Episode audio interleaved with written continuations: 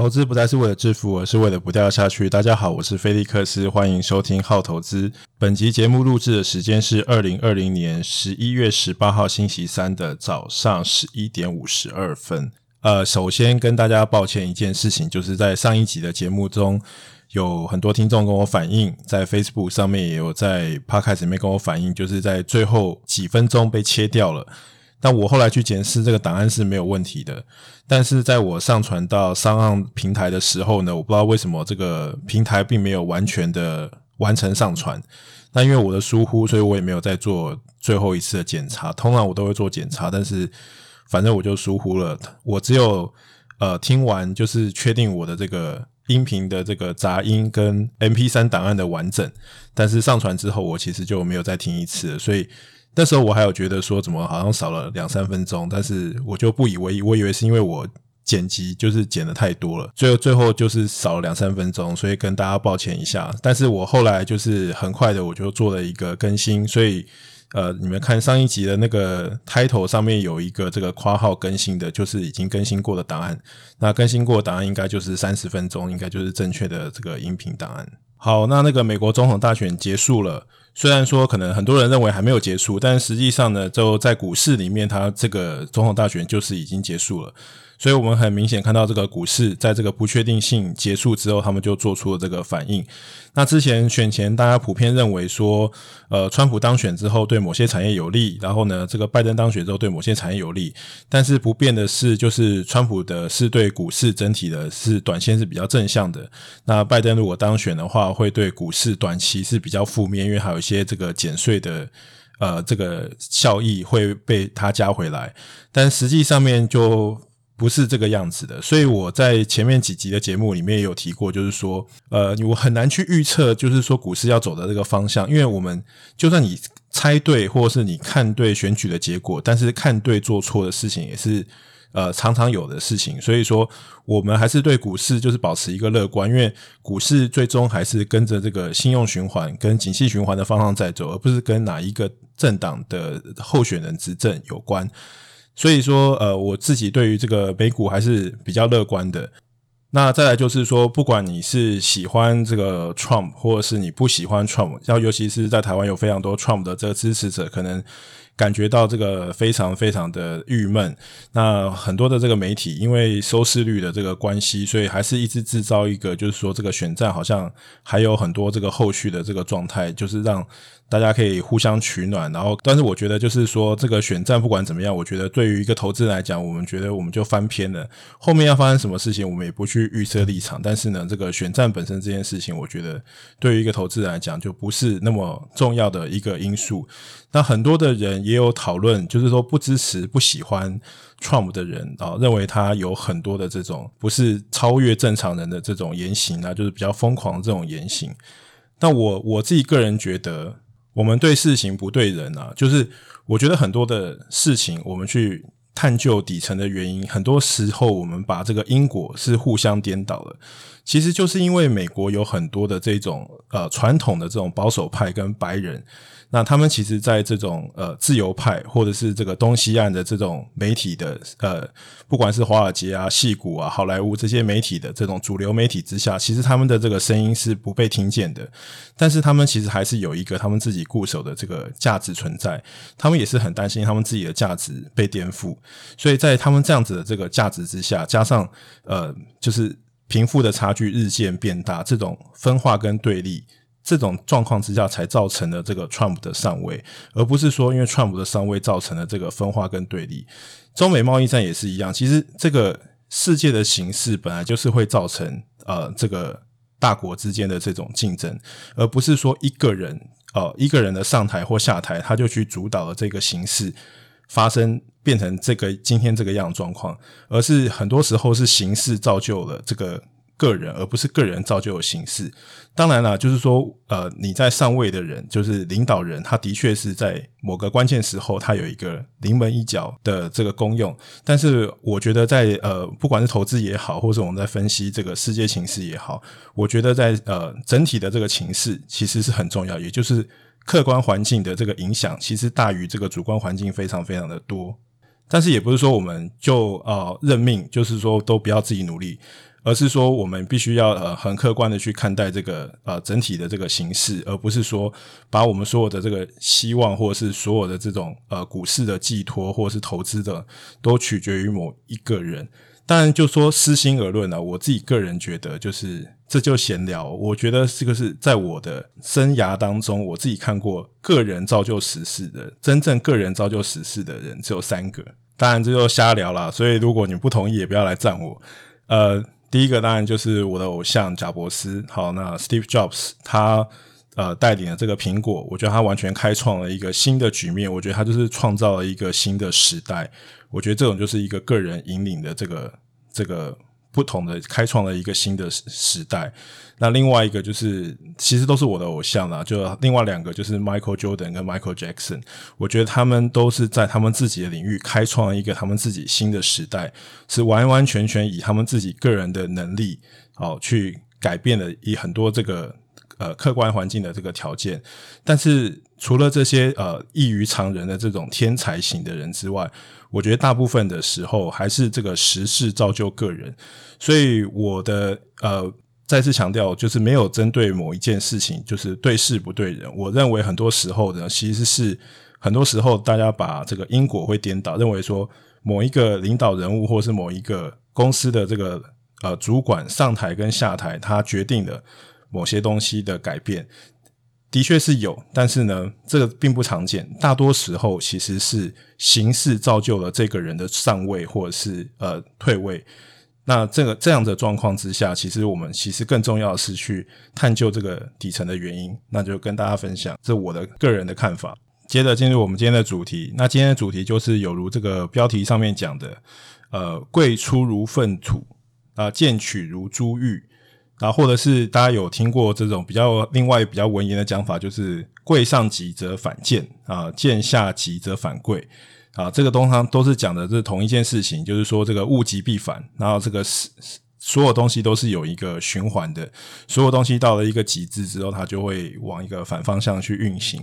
那为什么会讲这个东西呢？就是呃，之前我们有提到这个成长股跟呃价值股的投资，那我们有提到这些呃。这两个的东西的差异，那其实这个价值股的它的核心思想就是在于它追求的是不变。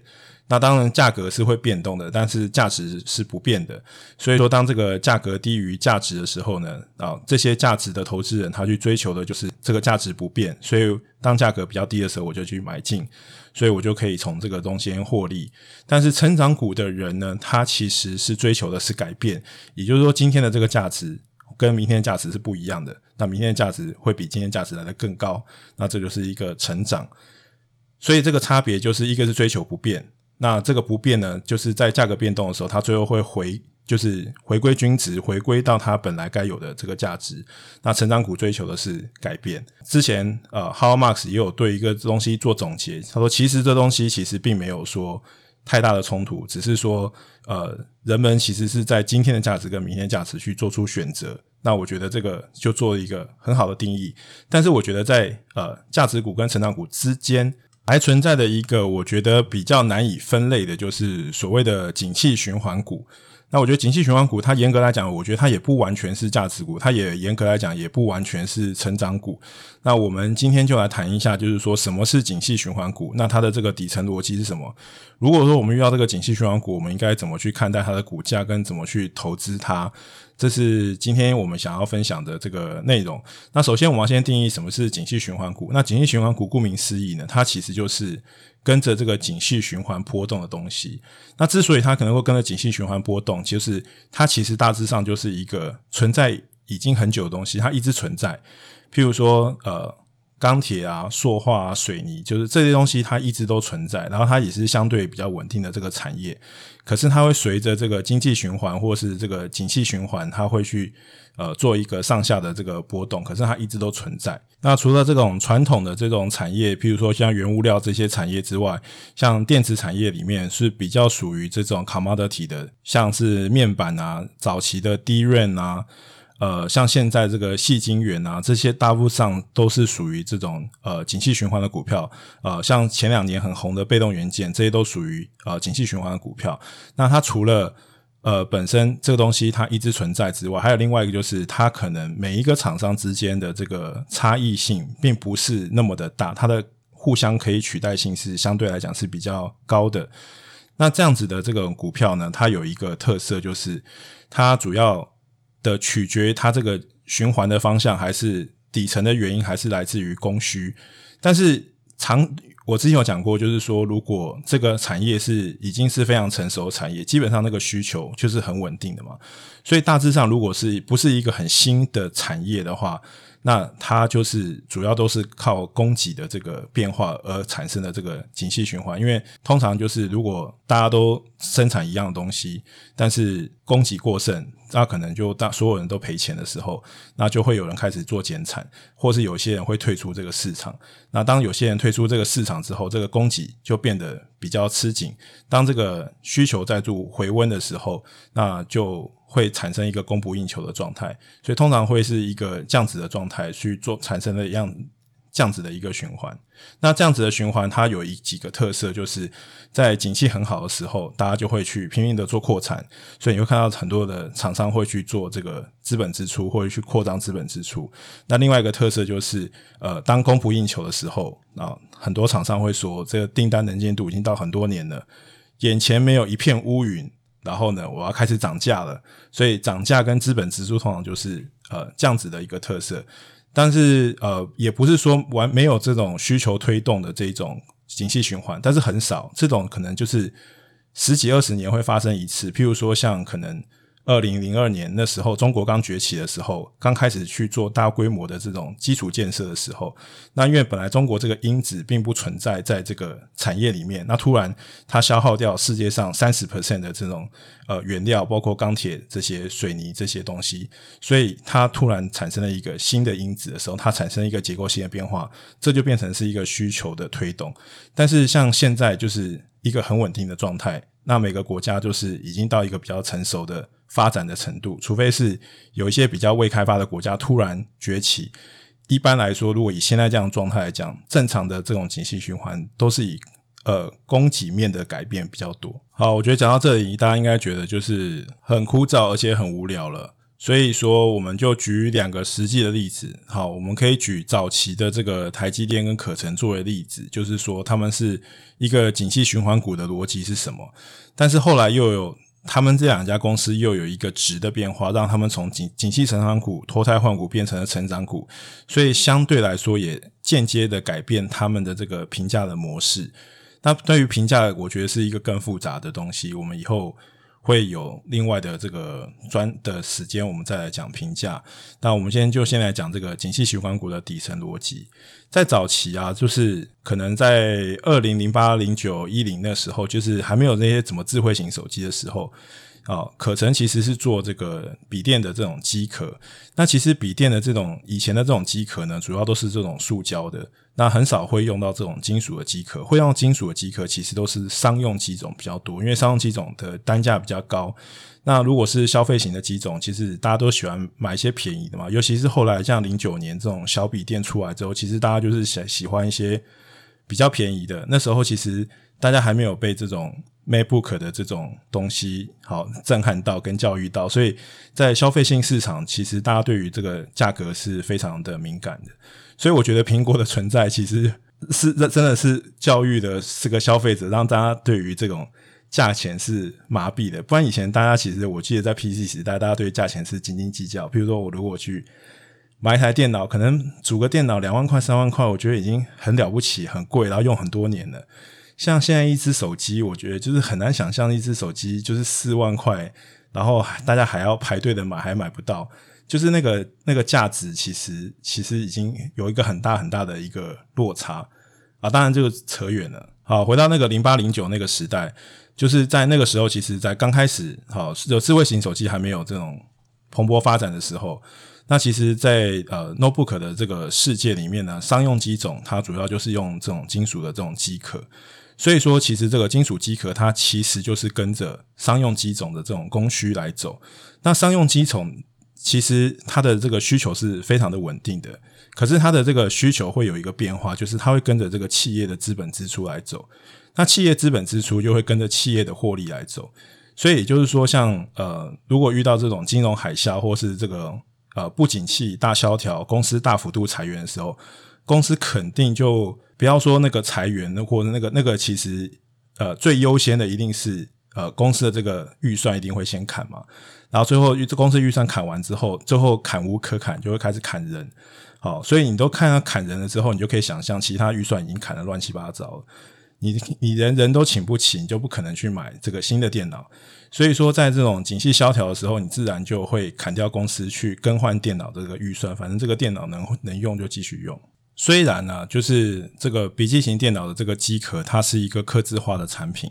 但是它毕竟还是跟着这个企业的这种呃 IT 的这种资本支出的方向去走。所以说，它其实。在那个时候，其实它严格来说还是是一个这种景气循环的一个概念。另外一个，它符合景气循环标准，就是它是一个高资本支出的产业。那所谓的高资本支出呢，就是说它需要很大的资本投入才能够去做生产，因为那时候的这个它金属机壳需要这个 CNC 的这个机台，那才能去做这个金属机壳。那你而且你除了这个资本支出你投入之外，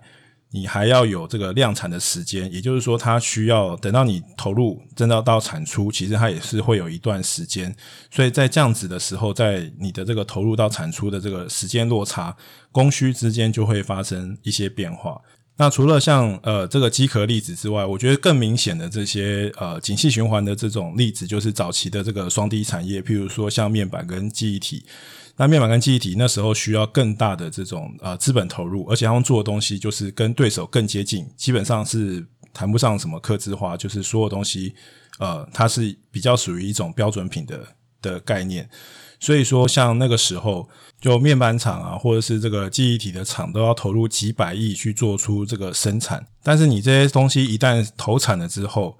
它就会产生相关的这个费用跟折旧。而且你投产的时候，通常都是景气比较好的时候，你才能够筹得到钱去投产嘛。所以说，呃，那时候都是价格比较好的。等到景气比较不好的时候，譬如说面板跌价了，记忆体跌价，在那个时候以那样的价钱来算的话，你的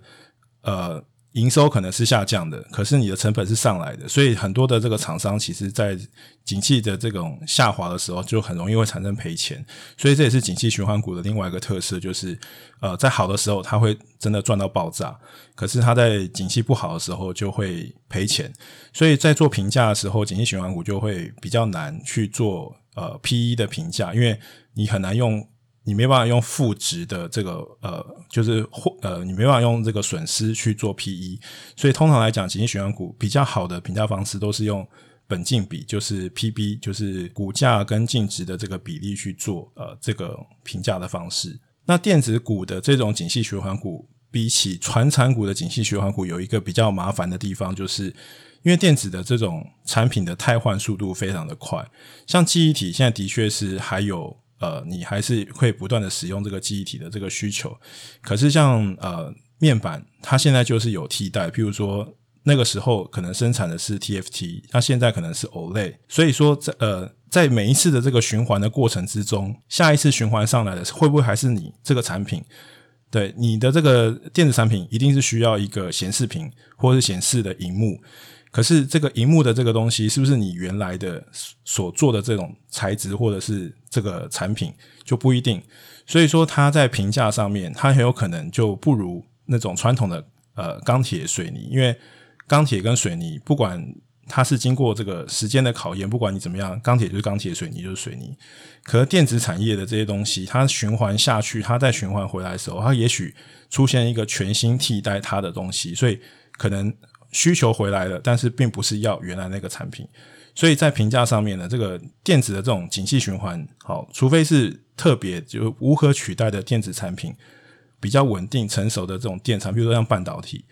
不然其实很多的这种电子的原料，有可能在评价上面或者是这个循环性来讲，这个循环性会越来越弱。也就是说，每一个底部就会比原来这个底部还要来得低，然后每一个这个循环的高这个波峰。都会比原来的这个波峰来的低，就是越循环越低的所以，所以你会常常看到类似这样子的感觉。一般我们在讲这个景气循环，都在讲这个 commodity 或是标准品。但是刚刚有举例，比如说，就算像是机壳，它是一种客制化的，它其实在那个时候，它也是景气循环股的一种。其实早期台积电或是这种半导体晶圆代工，也是景气循环的这个一环。因为这个景气循环股，它真正的这个特征就是会。涨价跟资本支出，它必须需要很大的这个资本投入，因为有很大的这个资本投入的时候，在景气的谷底的时候，那些小的厂商才会亏钱，然后会慢慢淘汰掉一些呃不必要的这些产能或是多余的产能，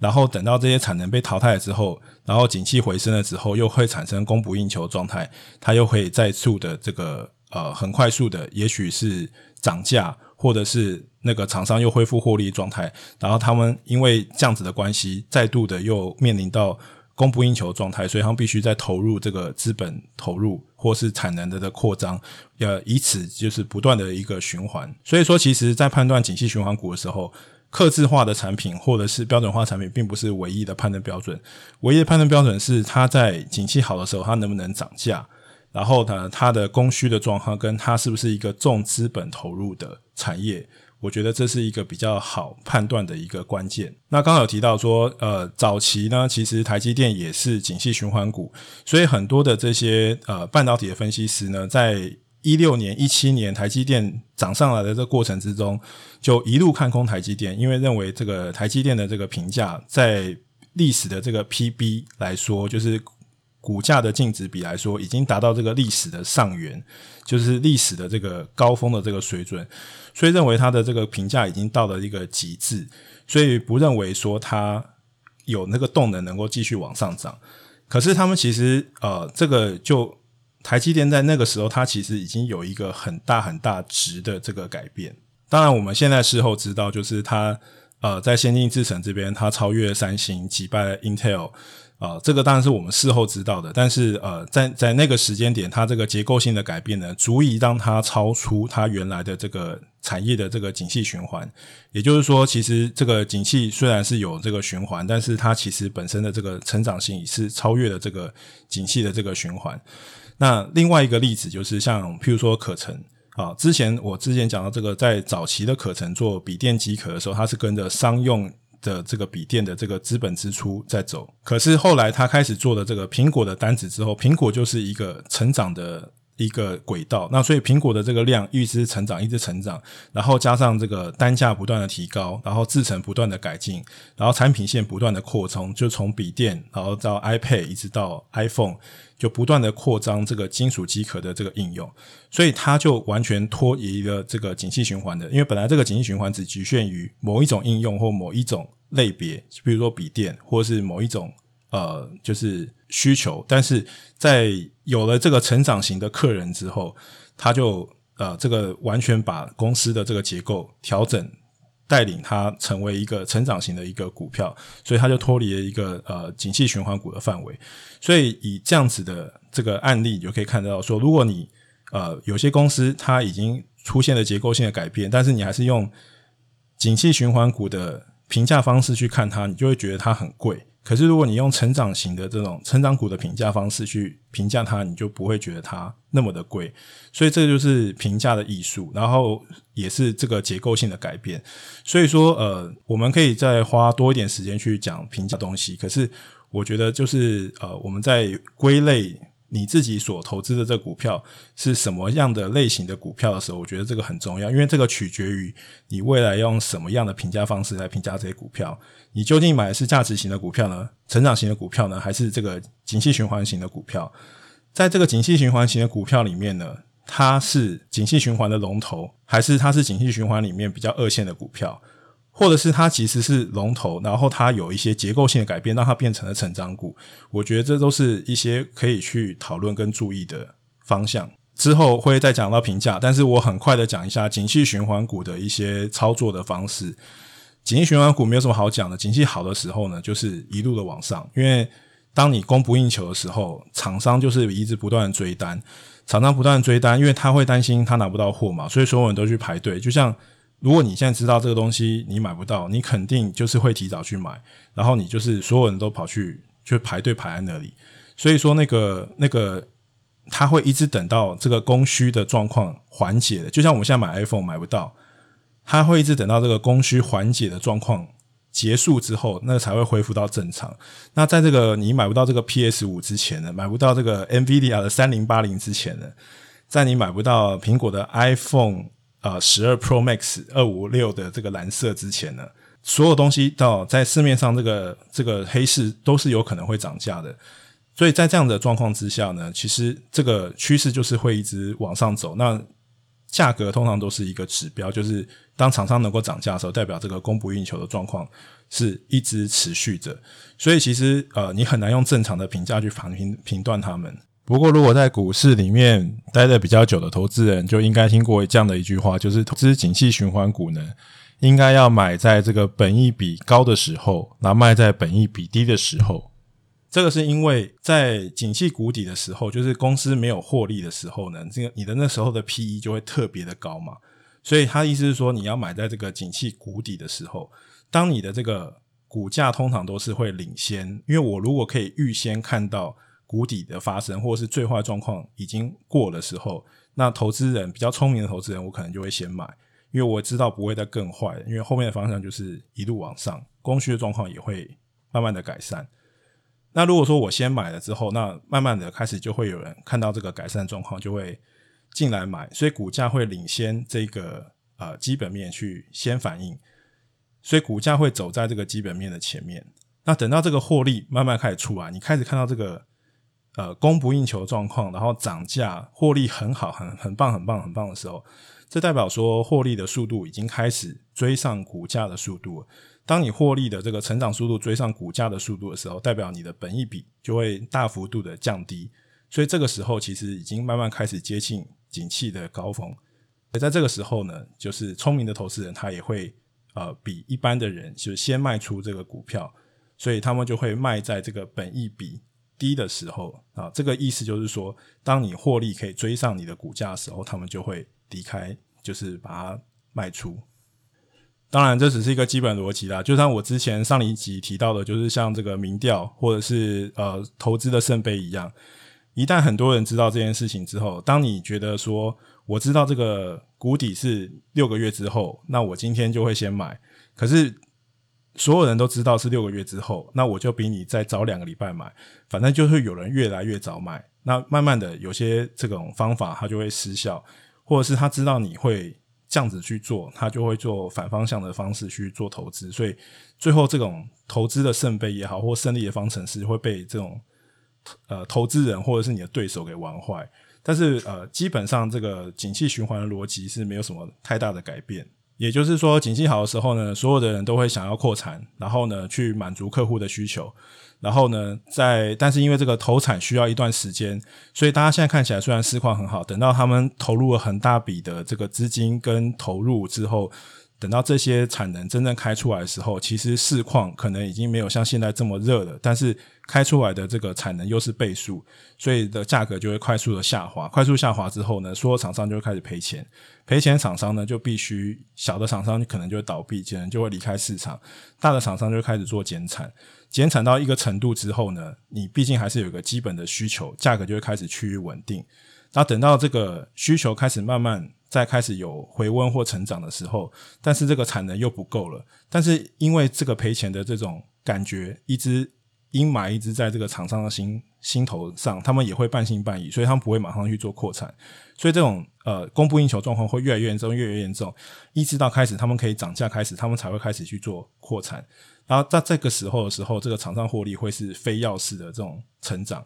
那通常这种获利，其实你也不用去想要去预估它，因为是非常困难。一般分析师呢，都只能在有限的未来里面做有限度的变动里面去做预估。譬如说，我可以预估说，呃，譬如说这过去这种东西每一年成长十 percent，然后这个东西的市占率是多少，我大概可以知道明年也许好一点二十 percent。差一点，也许五 percent，就是大概是这样子的一个变动。可是景气循环股通常都是去年负五十 percent，今年挣五十 percent，或是毛利率可能去年负三十，今年正二十，就类似是这样子的。所以它其实那个跳动的幅度是非常非常的大，对。所以我们只能够从这个呃价格、资本支出的变化。当然，如果说你是这个业界的人，你可能会更清楚这个供需的这种变化。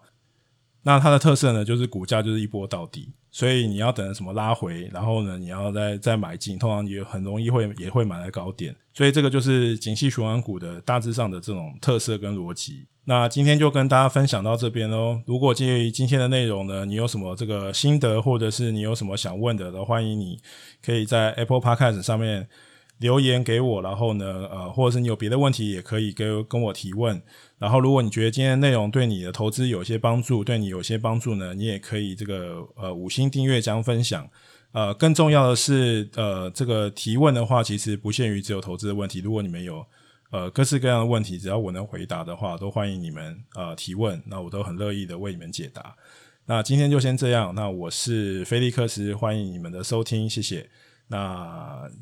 就下一集见，拜拜，Love and Peace。